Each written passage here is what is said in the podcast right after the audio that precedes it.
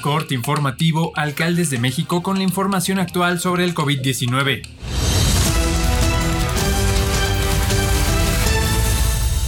Hoy es lunes 5 de abril. La Secretaría de Salud informó que en las últimas 24 horas se detectaron 136 muertes por coronavirus y 1.263 nuevos casos, con lo que suman 204.147 muertes y 2.250.458 contagios por COVID-19 en México, de los cuales 24.537 son los casos activos y 1.788.209 se han recuperado de la enfermedad. En el reporte, la Secretaría de Salud indicó que la Ciudad de México y el Estado de México son las dos entidades con el mayor número de casos activos, pues concentran 51% del total. En la capital hay más de 3.000 y en territorio mexiquense más de 1.000. La ocupación hotelera en los principales destinos de playa del país se encuentra entre 50 y 60%, revelan cifras oficiales de cada entidad.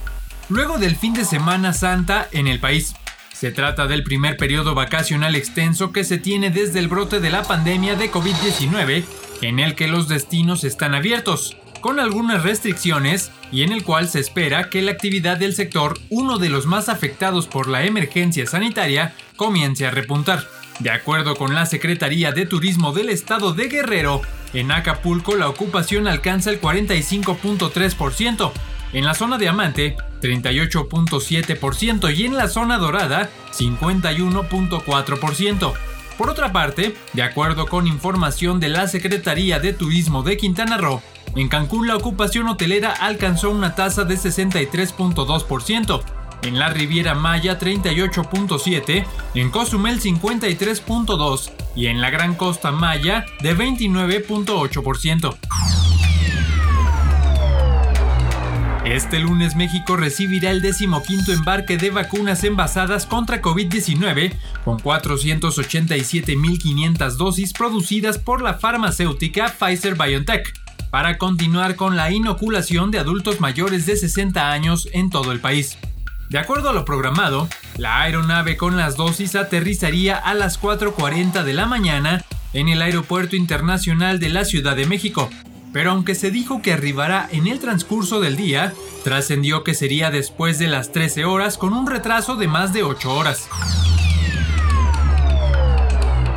El presidente municipal de San Miguel Totolapan Guerrero, Juan Mendoza Acosta, dio a conocer nuevas medidas restrictivas, elaboradas en coordinación con el sector salud y el Consejo Técnico de Salud. Entre ellas, continúa el uso obligatorio de cubrebocas en lugares públicos y están vigentes las sanciones en caso de no hacerlo. Además, se emitió un toque de queda a partir de las 7 de la noche a todas aquellas personas que se les sorprende en vía pública sin causa justificada. Se les impondrá trabajo comunitario. Todas las normas surtieron efecto a partir del día 20 de marzo al próximo 11 de abril del presente año quedando sujeto a cambios dependiendo de la situación o el nivel de contagio. Con la finalidad de apoyar a los ciudadanos que se han contagiado de COVID-19, el Ayuntamiento de Purísima del Rincón, Guanajuato, dio inicio al programa por la salud de los purisimenses, Acciones para ti, que consiste en el préstamo de concentradores de oxígeno por 30 días. Con una inversión de más de 880 mil pesos, se pondrán a disposición de la ciudadanía 25 concentradores de 5 litros y 5 más con capacidad de 10 litros. Personal de la Dirección de Protección Civil entregarán a domicilio el concentrador de oxígeno y capacitarán al solicitante sobre el uso adecuado del equipo.